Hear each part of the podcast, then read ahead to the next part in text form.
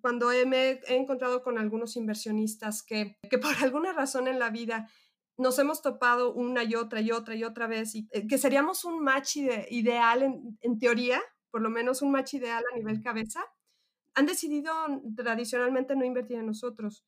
Y la respuesta es, cuando nos, nos eh, asinceramos, eh, nos ponemos muy honestos, dicen es que no entiendo, es que no entiendo tu producto, no entiendo tu servicio, no entiendo los riesgos. Y eso es finalmente lo que frena el que, el que se haga una inversión. E, esa capacidad de los inversionistas de entender tiene que desarrollarse, por lo menos en Latinoamérica, para que esto se vea en un apoyo mayor a empresas de biotecnología, de etcétera.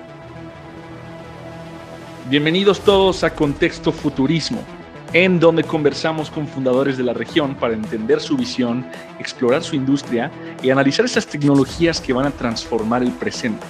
Yo soy su anfitrión, Víctor Cortés, y esto es The Future.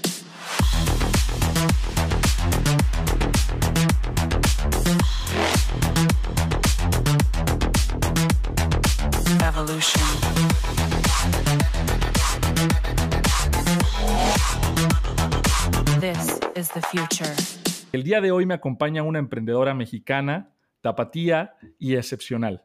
Habiendo trabajado anteriormente en Beringer y con amplio conocimiento académico en química, biotecnología y salud, Laura Mendoza combina su perfil científico y emprendedor para cofundar y fungir como Chief Product Officer en Unima. Laura, si tuvieras que describir Unima en un tweet, ¿cómo sería? Unima es una empresa de biotecnología que quiere dar acceso a la salud a las personas que no lo tienen. Buenísimo. Este, nosotros nos presentamos como, somos una empresa que desarrollamos productos de diagnóstico para enfermedades que a muy bajo costo puede ayudarnos a entender si una persona tiene una enfermedad o no. Y un poquito más allá, más que una persona, una población o un grupo de personas, si en esa población hay la incidencia de una enfermedad o no. Ok, y, entonces, ¿cómo es este acercamiento eh, de, UNIMA a las empresas que ofrecen estos servicios hacia las poblaciones? ¿Son eh, ONGs normalmente? ¿Son más bien eh, corporativos, gobiernos? ¿Con quién trabajan usualmente? Es, bien chistoso, Víctor. Fíjate que nosotros, las enfermedades son, son selectivas hasta cierto punto, en el sentido de que una enfermedad, por ejemplo, diabetes, va a buscar una población con cierto perfil. Entonces esa población generalmente va a ser obesa, tiene malos hábitos, etcétera, ¿no? Entonces cuando esa, hay, incidencia de esa enfermedad en ese tipo de población, se traduce a un tipo de organización. Este, Si mm. estamos hablando ahorita de COVID, este, se traduce a otro perfil de población. Si estamos hablando de dengue, es otro perfil de población. Entonces, las organizaciones son diferentes. Entonces, nosotros vamos a cuatro mercados. Uno es el mercado de salud global, donde pueden ser instituciones globales de salud, ONGs, como bien lo mencionas, es, etcétera, ¿no? Pero el, mercado de salud global. Otro sería el mercado de salud pública, donde iríamos directamente con los ministerios de salud de diferentes países. Eh, el siguiente sería salud privada, donde podemos hablar de farmacéuticas, de hospitales privados, etcétera, ¿no? Y finalmente salud animal, porque también podemos utilizar nuestra plataforma para desarrollar productos que son específicamente de, salud animal, cerdos, aves o ganado. Sí, y, creo que muy relacionado a lo que mencionas ahí con el, con el tema del COVID, eh, obviamente era un tema que quería tocar contigo, dada la, relevancia actual. Entiendo que debido a cómo está todo el tema de la, contingencia, su producto, corrígeme si me equivoco, no necesariamente pivoteó, pero surgió un spin-off. ¿Cierto? entiendo yo antes era un, se usaba mucho para todo el tema de la detección de tuberculosis, pero ahora es más bien para la detección temprana del COVID-19. ¿Qué tan complejo fue hacer ese ese pivoteo en un, en un producto biotech comparado con lo que comúnmente vemos o escuchamos en la industria de software. Y sí, o sea, creo que eso sería como lo, más importante a tocar ahorita con ese, con ese tema.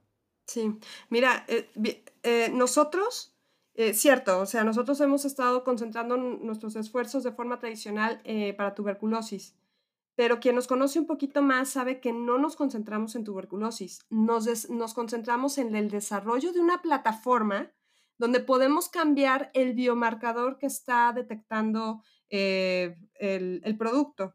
Entonces, hoy es tuberculosis, mañana es COVID, mañana es dengue.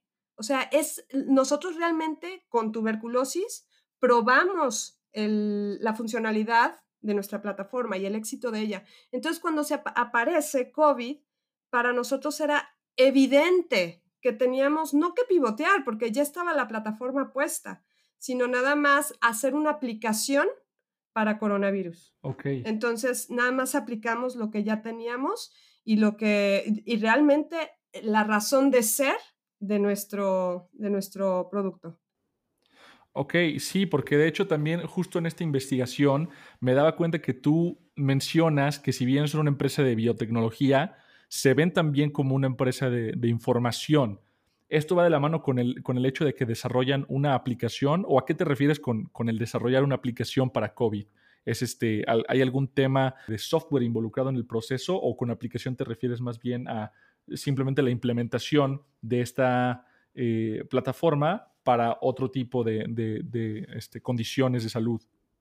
Son las dos, son las dos. Una es nuestra plataforma biotecnológica, que es este, eh, las proteínas que usamos, todo lo que hemos hecho para, para, escoger la mejor proteína que va a poder ser el, el detector del biomarcador, montarlo sobre una superficie sólida, etcétera, ¿no? Esa es una parte, pero la otra parte es que finalmente la lectura de los resultados se hace con una aplicación en smartphone.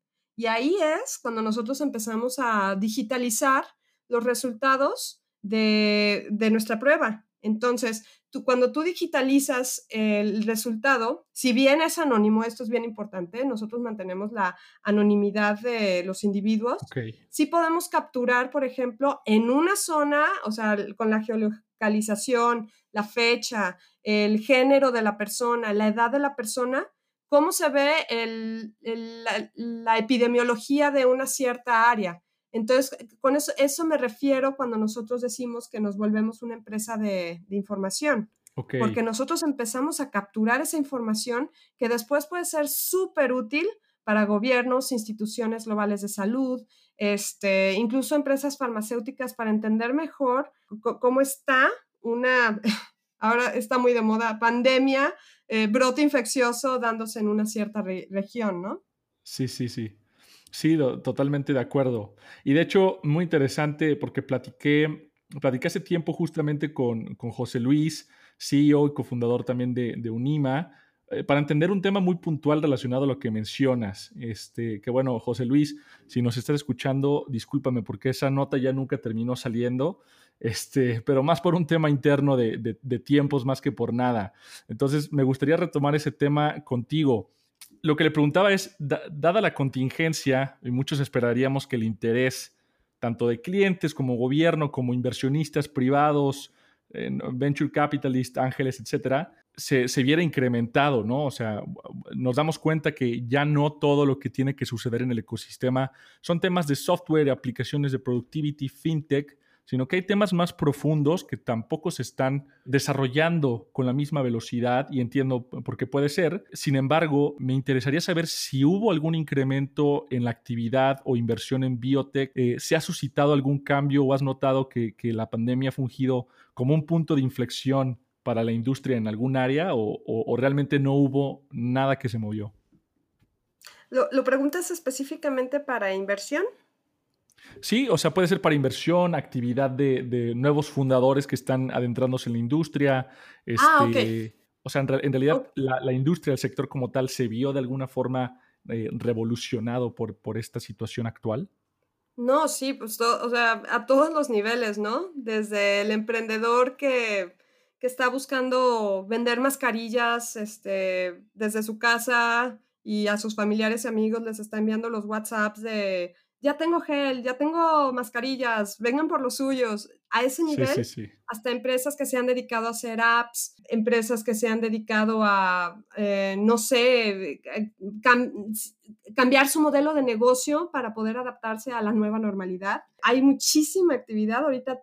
De hecho, yo diría que todos como emprendedores eh, tenemos que pensar en todas las, las tangentes, en todas las facetas de nuestro negocio y adaptarla a, COVID. Es que realmente sí ha sido algo que, que desde cómo, cómo eh, tus trabajadores vienen a trabajar, las condiciones de seguridad que les ofreces o que no les ofreces, el trabajo a distancia de los que no es 100% indispensable que estén en la oficina, o sea, a todos los niveles. Y todo eso detona en productos y servicios que deben de poder eh, llenar los gaps para que todo, sí, o sea, la actividad económica no, no pare.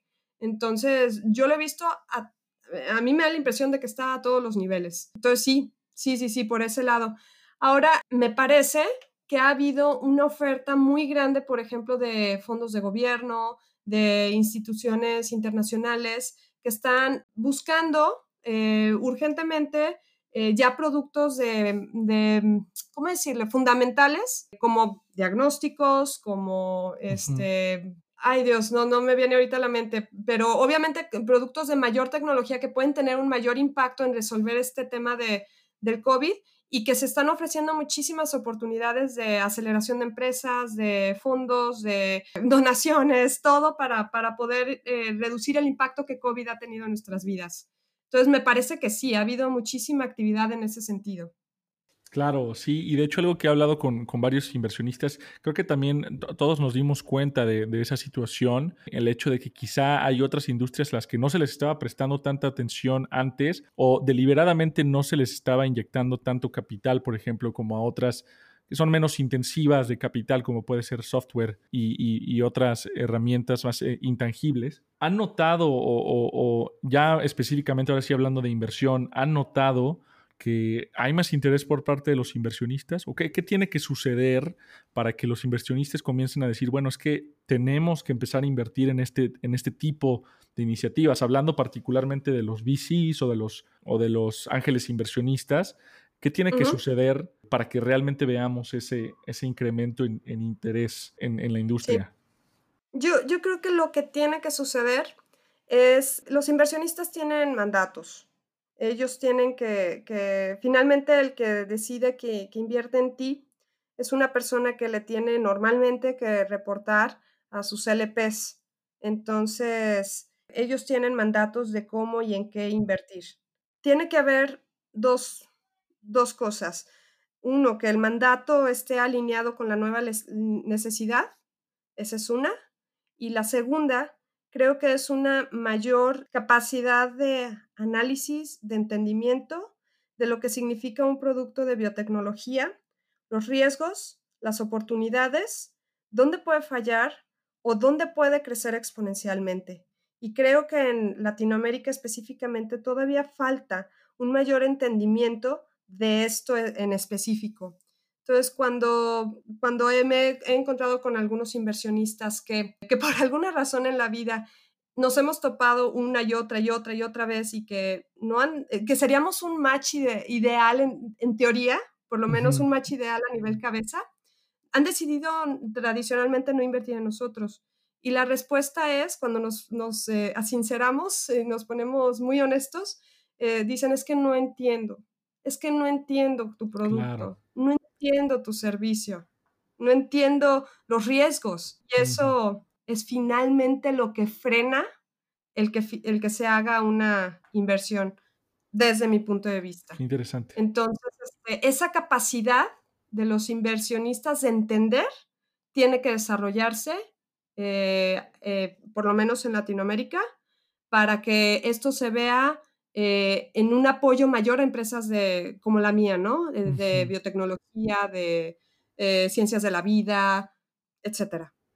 Sí, y me imagino que ahí ya es, ah, bueno, no, no sé cómo lo veas tú, me imagino que tiene que haber un papel quizá un poco más importante también de, de los grandes corporativos que comiencen con el famoso corporate venture o, o incluso una primera ola de emprendedores de la industria que, que pues efectivamente les va bien, tienen ese éxito y regresan en una segunda ola para invertir en los nuevos emprendedores y proyectos de, la industria. Pero estoy totalmente de acuerdo eh, contigo que, que, a veces ser un fondo agnóstico es complicado para las industrias que no son pues tan mainstream, no sé cómo decirlo, o sea, que no, no son lo más común en, cuestión, por ejemplo, eh, y contrastándolo con otras industrias como, como puede ser fintech, ¿no? Que está ahorita en, en, su clímax. Entonces, quizá que haya fondos o aceleradoras más especializados este, va a ser ese, ese catalizador para que se comience a dar una mayor actividad.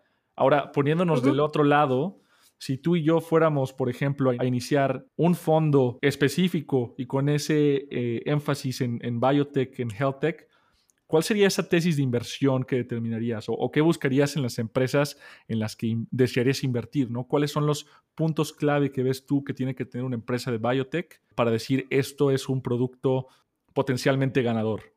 O equipo o, este, o tendencia, no lo sé. Sí, este, digo, varias cosas, ¿no?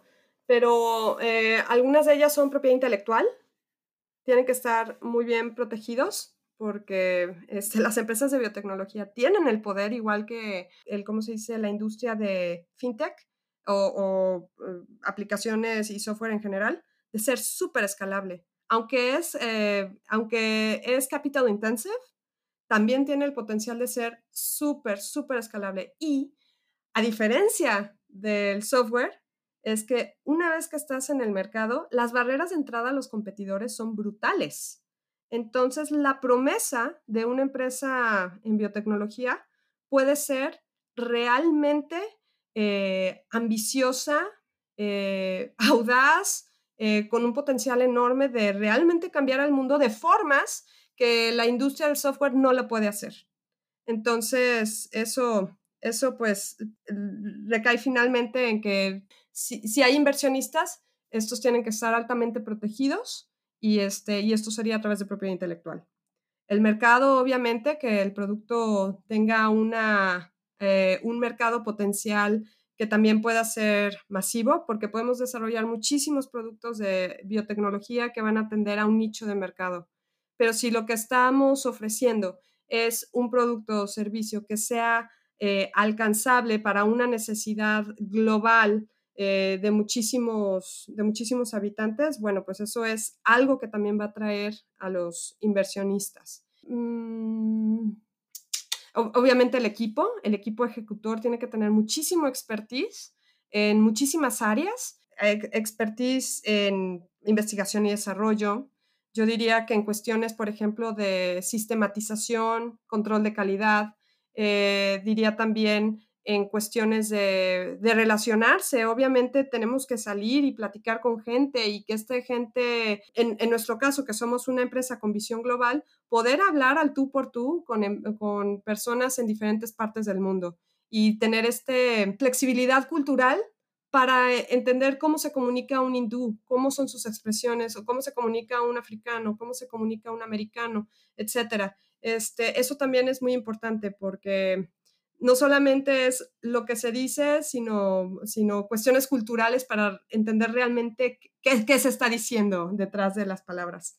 Este, ¿Qué más? Equipo, propiedad intelectual, este, ah, muy importante, súper importante que en el ecosistema haya el recurso humano más allá del equipo, el recurso humano para poder atraer el talento que va a llevar a cabo la ejecución de la idea. Entonces estamos hablando de investigadores, que, haya centros de investigación, que haya talento que podamos atraer. Entonces algunas cosas son como, como también de la industria del software, pero, pero otras sí son únicas para biotecnología. Creo que esas son las, las principales que yo te podría decir ahorita. Buenísimo. Y de hecho algo que me surge de, de duda es cómo normalmente se ve una startup biotech por dentro. Porque algo que digo, todas las teorías de Lean Startup y, crear tu MVP y todas esas cuestiones que comúnmente escuchamos, no estoy muy seguro de que apliquen en la industria de, biotech, sobre todo cuando tiene que ver con, cuestiones de salud, porque, pues bueno, hay, hay aprobaciones, FDA regulaciones que no pueden ser simplemente como lanzamos al mercado, probamos y luego regresamos al, laboratorio a ver qué más le hacemos, pero puede que sí. Entonces, platícanos un poquito cómo se ve ese, ese tema, o sea, cómo se ve el, el día a día en una startup biotech por dentro y cómo son los economics de la empresa, o sea, qué, qué es lo que un inversionista puede esperar, por ejemplo, a, a largo plazo con la empresa. Si invierte ahorita, ¿cuántos años tienen que pasar para que suceda este producto prometido y entonces se comercialice y comience a generar los retornos que, se espera. O sea, ¿cómo más o menos funciona la industria en, ese sentido? Bueno, a tu primera pregunta, ¿cómo se ve una empresa de biotech? Híjole, es que se ven súper diferentes, súper diferentes. Te voy a dar un ejemplo. Si bien tú entras a una empresa de software, y vas a tener, este, o sea, cómo se ve físicamente, pues vas a tener a mucha gente sentada en computadora y van a estar, este, va a haber salas de reuniones, este, a lo mejor va a haber booths para hablar por teléfono y ahí tienes a la gente trabajando enfrente del ordenador. Ahora, yo te diría, sí, sí es cierto, así se ve físicamente casi, así generalizando cualquier empresa de, de software. Lo que tienes que ver no es el mundo físico, de, una empresa de software, lo que tienes que ver es el espacio mental. ¿En qué se está pensando? ¿Cuáles son las conversaciones? este, ¿Están hablando de fintech o están hablando de proptech o están hablando de qué?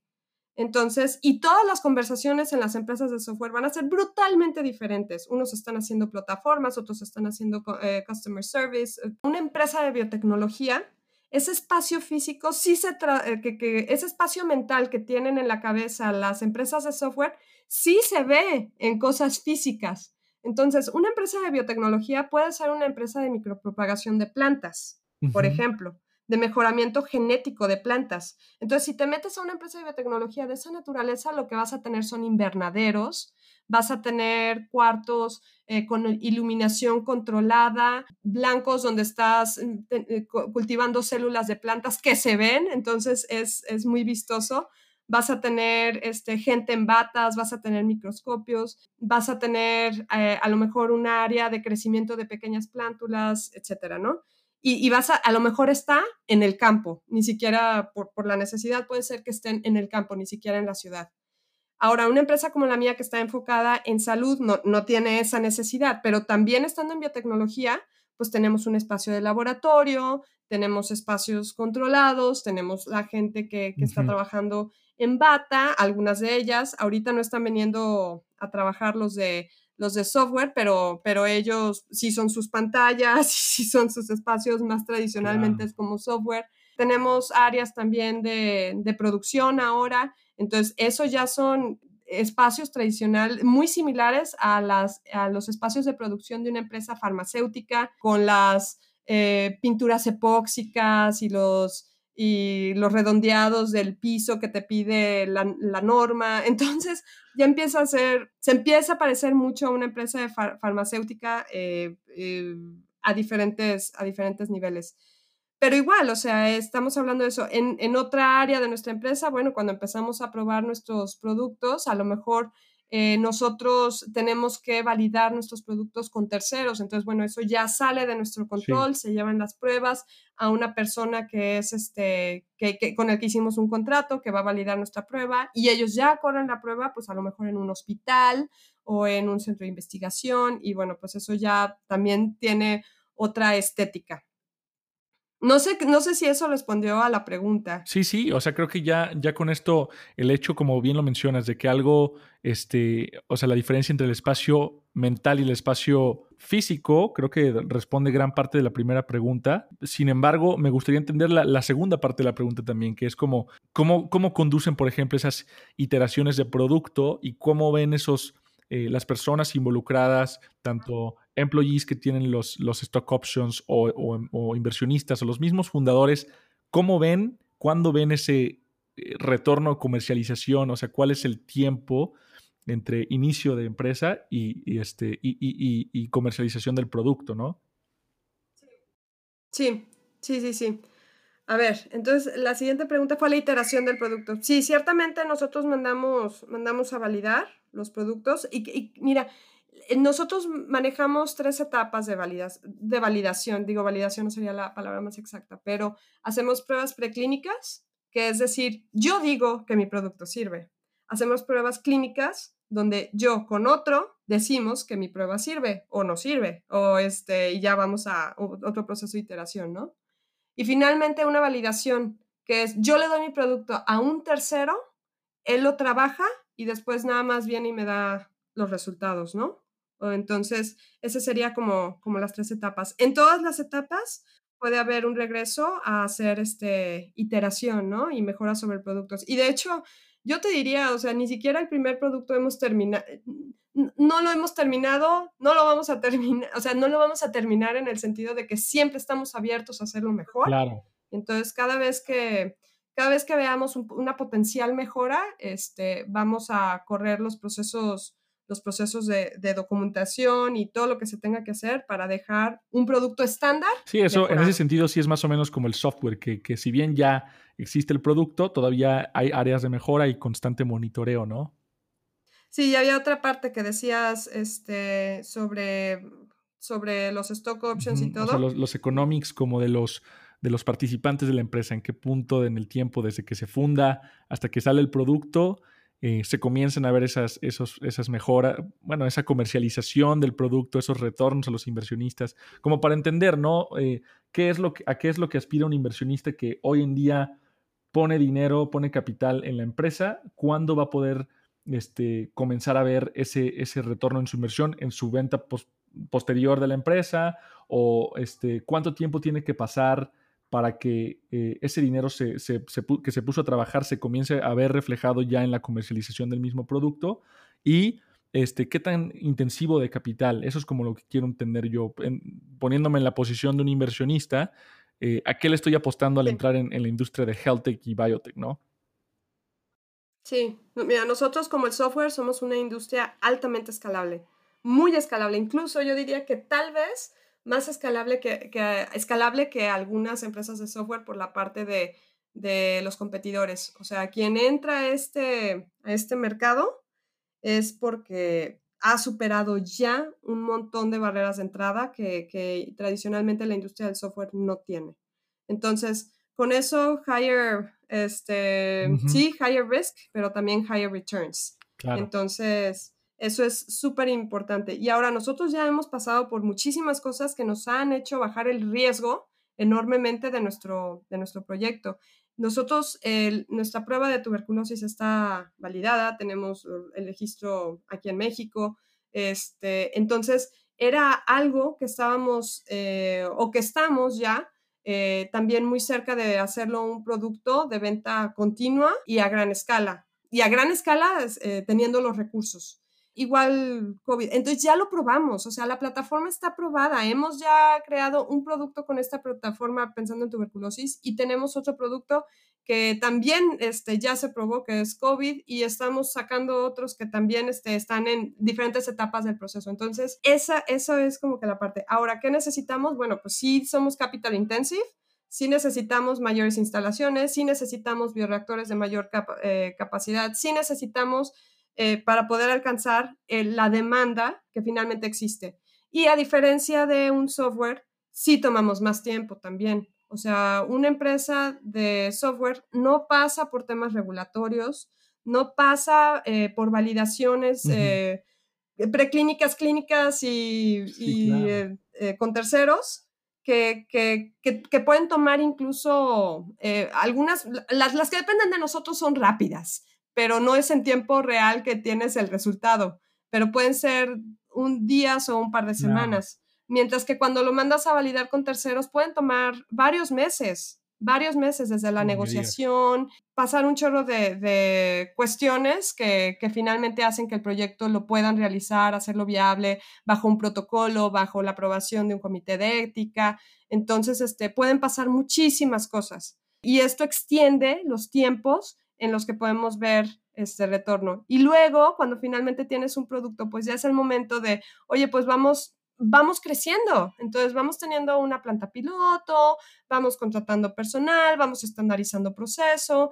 Entonces, todo eso, todo eso no es como en el software. Pero otra vez, este, son productos que, que potencialmente pueden cambiar al mundo. Yo personalmente creo que los productos de biotecnología, eh, digo, igual el software puede agregar muchísimo valor para tu vida y sí, tu calidad de vida, pero en un espacio a lo mejor mental, de productividad, en tus finanzas. Biotecnología puede mejorar también directamente la calidad de tu vida a nivel tu cuerpo, tu salud, tu, tu familia. Es como, es como un mundo paralelo. No sé, no sé, es, es, otro, es, es algo más fundamental para mí, o sea, tu salud, tu salud, o sea, no hay nada sin salud para mí. Yo creo que para todos debería ser así, o sea, y ese es justo el punto con el que comenzaba la, la, charla al principio, que es, hay problemas quizá, o sea, todo iba muy bien y cuando se da la pandemia nos damos cuenta que hay problemas más fundamentales en la humanidad que cómo le mandas un file de ciertos megas a tus amigos o cómo haces un transfer de dinero. Entonces, eso, en, eso estamos totalmente de acuerdo y, me interesa mucho porque de, hecho hice un poco más de investigación. Yo creo que hay eh, un potencial enorme en el mercado, ¿no? Y de hecho, según Grand View Research, el mercado de, biotech va a llegar a los 727 mil millones de dólares dentro de cinco años. Y ya enfocándolo también un poco más a health tech, porque ya nos hiciste ver que no solo es este, que biotech puede tener muchas verticales, este, y, enfocándonos más a, a HealthTech, que es donde se está enfocando UNIMA, particularmente en este momento, ¿qué desarrollos o tendencias están catalizando ese crecimiento de la industria? O una pregunta que hago mucho en este programa y que me encanta es, ¿cuál es tu visión Julio Bernesca de las tecnologías, métodos y tendencias que se están dando este, en, estos últimos años en cuestión de HealthTech y Biotech? Híjole, me emociona muchísimo eh, todas las barreras que, se están viendo, esta tendencia de que podemos, podemos morir jóvenes muy viejos. Entonces, y con esto, sí, Es, fascinante, ¿no? O sea, que puedas tener una calidad de vida a los 80 años eh, como la tienes a los 40. Tu salud, tu, y, no solamente tú, sino también lo que te, te rodea. Entonces, eso para mí sería mi visión Julio Bernesca, como lo dijiste, que todos pudiéramos tener una calidad de vida envidiable este, para los estándares actuales eh, cuando tengamos 80 años, que la salud no sea una barrera para realizar tus sueños, seguir leyendo, seguir creciendo como ser humano, seguir dando, seguir contribuyendo. Eso para mí es lo que, lo que me encantaría ver. Y no nada más para, para cierto segmento de la población, sino realmente para todos, realmente para todos. Y eso es a lo que Unima le tira, todos. Exacto. Que el diagnóstico sea tan barato eh, y que pueda llegar a cada rincón del mundo para, para, ir aumentando la calidad de vida de todas las personas. Que no se estén muriendo las personas por enfermedades curables este, y que son baratas de curar con un simple tratamiento. Eso sería mi, mi visión. Y, y, de manera un poco más técnica, aquí lo interesante es plantear justamente esos conceptos que quizá de entrada pueden parecer muy científicos y muy, muy técnicos, pero plantearlos de manera explícita para que la, audiencia pueda también explorarlos y escuchar un poco más y meterse a investigar un poco más a profundidad. ¿Qué, métodos y tecnologías estás viendo? Porque, por ejemplo, algo que comúnmente creo yo que está rondeando ahí también en, temas de, en, medios, ¿no? Y sobre todo cubriendo temas de, biotecnología y que definitivamente yo también fui, parte, fui víctima de esto, creer que, CRISPR, por ejemplo, la tecnología CRISPR, es totalmente nueva y revolucionaria, pero haciendo una investigación un poquito más a profundidad, me doy cuenta que su primer descubrimiento fue en 1987. Entonces, o sea, ¿qué, ¿qué realmente es lo nuevo? Y, por ejemplo, ¿qué significa, qué avances han existido en, en, cuestiones tecnológicas como puede ser CRISPR? ¿no? Puede que sea algo que surgió hace mucho tiempo y no estoy muy seguro si tenga aplicaciones prácticas, así como el blockchain de la tecnología, que fue muy sofisticado y bastante útil, pero no hemos encontrado un uso práctico sólido aún. Eh, platícanos un poco más en, en, Biotech. ¿Se ha visto este, ese uso de esta tecnología y qué otras están surgiendo que deberíamos estarles prestando más atención? Sí, mira, este, yo probablemente, probablemente eso sería una eh, pregunta más adecuada para la gente de investigación y desarrollo. Pero habiendo dicho eso, Eh, ahora en biotecnología lo que estamos empezando a ver son muchos servicios que antes no existían, o sea, no solamente biotecnología como productos, sino biotecnologías como, como servicios. Y no, y no nada más servicios para el consumidor, sino servicios para empresas. Entonces tú puedes ir con varias empresas y pedirles que parte de tu proceso se, los delegas, parte de tu proceso de investigación y desarrollo. Entonces, tú, por ejemplo, ya no tienes que hacer a lo mejor la síntesis de una proteína, ellos ya te los hacen de, primera instancia, o este, cómo le hacen el delivery de, una secuencia genética. Este, ya, ya hay muchas empresas que, que están ofreciendo o sea que su modelo de negocio es, hago biotecnología, hago específicamente la construcción de plásmidos y hago específicamente esta otra parte, este, y puedes mandarlo maquilar. Incluso también puedes mandar maquilar la validación de tus, de tus productos, ¿no? Entonces tú le dices, mira, este, aquí está mi producto, quiero que lo valides, entonces este, también puedes hacer eso. Nosotros hacemos uso de algunas, de algunas otras no, y bueno, eso es lo que yo, lo que yo veo y que ha facilitado muchísimo, bueno, nuestro trabajo, porque eso nos, nos permite reducir muchísimo el tamaño y el volumen de nuestros laboratorios, ¿no? Y mandar las actividades no, es, no fundamentales a maquilar a un laboratorio, a un laboratorio tercero. Entonces, ¿qué, qué está pasando, ¿qué está pasando aquí? Sí, yo te dije en algún punto que las barreras de entrada son eh, muy altas eh, para entrar a esta, esta industria, pero están bajando. Entonces, este, cada vez la tendencia sí es más de que con estos productos y servicios mm, se necesita menos capital para poder invertir en empresas de, biotecnología y que va a ser con el tiempo muchísimo más fácil poder acceder y poder imaginar y poder proponer nuevas empresas que, den servicio a esta industria de la salud. Buenísimo. Pues mira, me quedan dos preguntas, pero una de ellas me, apasiona mucho porque es un tema que yo pues vi, digamos, cómo se desarrollaba en tiempo real, ¿no? Eh, no sé si, si, estás familiarizada, me imagino que sí, por la industria en la que te desempeñas, este, con el caso de Teranos y, Elizabeth Holmes, ¿no? Yes. claro, este, me, parece muy curioso porque eh, eh, justamente Elizabeth Holmes, la, fundadora, se refería a su producto como el, el iPod de la salud, que era para la audiencia también, era un dispositivo presuntamente capaz de hacer test de sangre con solo una gota de sangre y cantidades mínimas, ¿no? Entonces, eh, leí el libro Bad Blood para poder entender un poco más y en donde este, pues relatan cómo funcionó esta empresa y que, fue al final pues un fraude, una tecnología que no funcionaba y que era prácticamente imposible de hacer por una variedad de razones que pues yo no sé profundizar, ¿no? Pero ¿tú crees que el futuro de la salud es el producto masivo comercializable para los consumidores, o sea, el iPod que puedas tener en tu casa para hacerte estas pruebas? Y si es así, ¿Crees que hemos hecho algún avance en la capacidad de la, tecnología para poder acercarnos a, ese ideal que proponía Teranos? Este, yo, yo pienso, no, sé, eh, creo que sí podemos llegar a, a esa meta, pero, pero no tan pronto, no tan pronto. Es que ella con muy poquita sangre te sacaba miles de análisis, o sea, muchísimos. Sí, sí, sí. Entonces, eh, eso es la parte, el, factor limitante, que, tantas cosas se podían ver en una, en una gotita. Y luego había otros temas de que para algunas, algunas eh, ¿cómo decir? condiciones, eh, no podía, no, la sangre, este, a lo mejor del dedo no es la ideal, este, entonces, no sé, tengo, tengo algunas, algunas dudas este, además, tendría que ser tan fácil de usar su, su, aparato, tendría que ser tan, tan, tan fácil de usar que realmente dé los conocimientos, los resultados que la gente está buscando. Y, creo que eso también tiene un factor de complejidad a nivel software, no a nivel, este, ya quitando la biotecnología, bastante, bastante eh, complejo.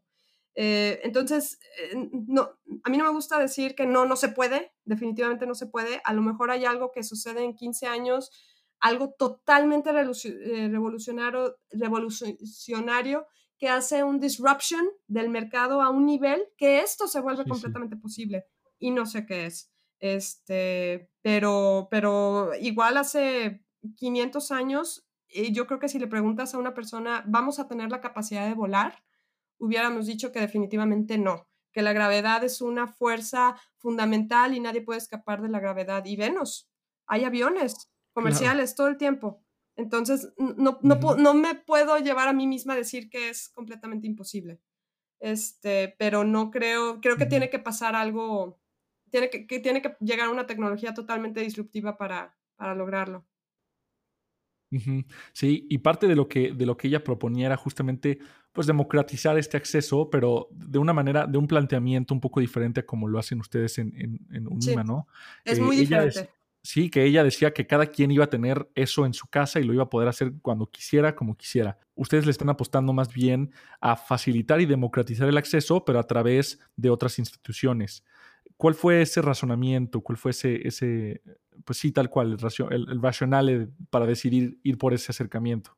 Es que somos un producto muy diferente. O sea, nosotros en nuestros dispositivos de diagnóstico vas a poder checar una, dos enfermedades, no, no 20. Eso, eso de primer, en primer lugar. Y otra cosa es que nosotros, así es como yo lo veo, nosotros más que, más que checar el estado de salud de una persona, lo que estamos checando es o revisando, eh, diagnosticando es el estado de salud de una población.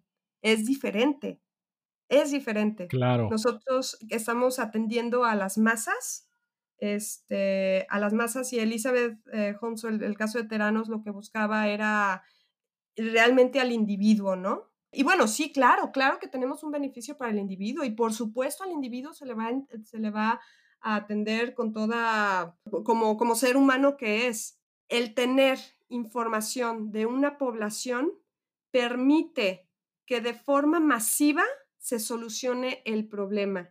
Y otra vez, nosotros estamos enfocados a enfermedades que afectan a poblaciones. Eso es, eso es eh, muy, muy importante. los, El actionable diagnostic viene por un lado, ok, tu paciente tienes tuberculosis, eh, este es tu siguiente actionable step el siguiente paso accionable que tienes que hacer y atiéndete y cúrate o controla tu enfermedad, etcétera. Pero también como gobierno, ¿qué debo de hacer como gobierno, como ONG, como, como empresa farmacéutica para contribuir en prevenir nuevos casos de esa enfermedad o en controlar la incidencia o qué programas voy a dar? Voy a ir a enseñarle a las mujeres de un cierto rango de edad este, acciones que se deben de tomar o voy a este, reducir la venta de ciertos productos que están, o sea, nosotros, nosotros eso es lo que buscamos, actionable diagnostics para, sí, para la persona, pero también para que un gobierno o institución pueda eh, crear los programas, o sea, que también sea actionable en ese sentido. Me encanta. Sí, de hecho, el primer episodio que, que, grabamos con Leo Prieto de Odd Industries, él lo que hace es eh, convertir las acciones de las industrias análogas, como es la construcción, en analíticos que puedes ver de manera digital a través de visión computarizada. Entonces, de una manera lo estoy viendo relacionado porque ustedes están convirtiendo esos analytics que están sucediendo, esa data que está sucediendo, pero ya por fin la están viendo, la estamos viendo reflejada en este, en, como tú dices, actionable insights, ¿no? Que es, eh, pues ya no solo es el, el, diagnóstico, sino qué se va a hacer con esa información que ya tenemos. Exacto. Entonces, pues bueno, Laura, para concluir, ¿Por qué le estás apostando a biotecnología o health tech? ¿Y por qué le estás apostando a Latinoamérica? ¿Por qué aquí y ahora? Le estoy, mira, la apuesta sí es Latinoamérica, pero también es, este, también es África, también es Asia, también son, son esas poblaciones vulnerables este, que, que, queremos y buscamos hacer catch up con el mundo desarrollado, ¿no? ¿Por qué biotecnología? Porque, buena pregunta. Mira, yo siempre he creído que para el desarrollo eh, social, que finalmente es también desarrollo, o sea, si hay desarrollo social, hay las condiciones para que haya desarrollo personal. Para el desarrollo social tiene que haber tres pilares. Uno es alimentación, educación y salud. O sea, alimentos sanos, nutritivos, este, eh, seguros, o sea, que, que, que, estén consistentemente presentes, comida, desayuno, cena, etcétera, para toda la población. Eh, educación, este, que todo el mundo tenga acceso a, aprender y a constantemente estar eh, rompiendo sus límites. Y finalmente, este, la salud. Eh, si tú tienes esas tres condiciones, Digo, ya podemos hablar sobre techo y otras cosas, pero yo creo que con esas tres condiciones existen las condiciones para decir, ok, en este momento puedo retirar la ayuda a una población y puedo dejar que se desarrolle solos, ya, ya tienen la fuerza, ya tienen eh, las herramientas para hacerlo de forma, por ellos solos, ¿no? Por bootstrapping. Perfecto. Buenísimo. Pues eh, con eso concluimos este nuevo episodio de Contexto Futurismo. A la audiencia, no olviden darnos una reseña, seguirnos en sus plataformas de audio favoritas, así como compartir esto con personas a quienes les podría interesar el futuro de la salud y de la biotecnología. Ya saben que no, no, duden en responderme con un tweet a Cortés Víctor H. Laura, ¿a ti cómo te encontramos o a Unima en redes sociales? Eh, mira, en Twitter nos pueden encontrar como arroba UnimaDX Ahí, nos pueden encontrar en Twitter y también nos pueden encontrar en nuestra página web www.unimadx.com. Excelente. Pues bueno, Laura, un gusto haberte tenido con nosotros. Ella fue Laura Mendoza de Unima. Yo soy Víctor Cortés y nosotros nos vemos en el futuro.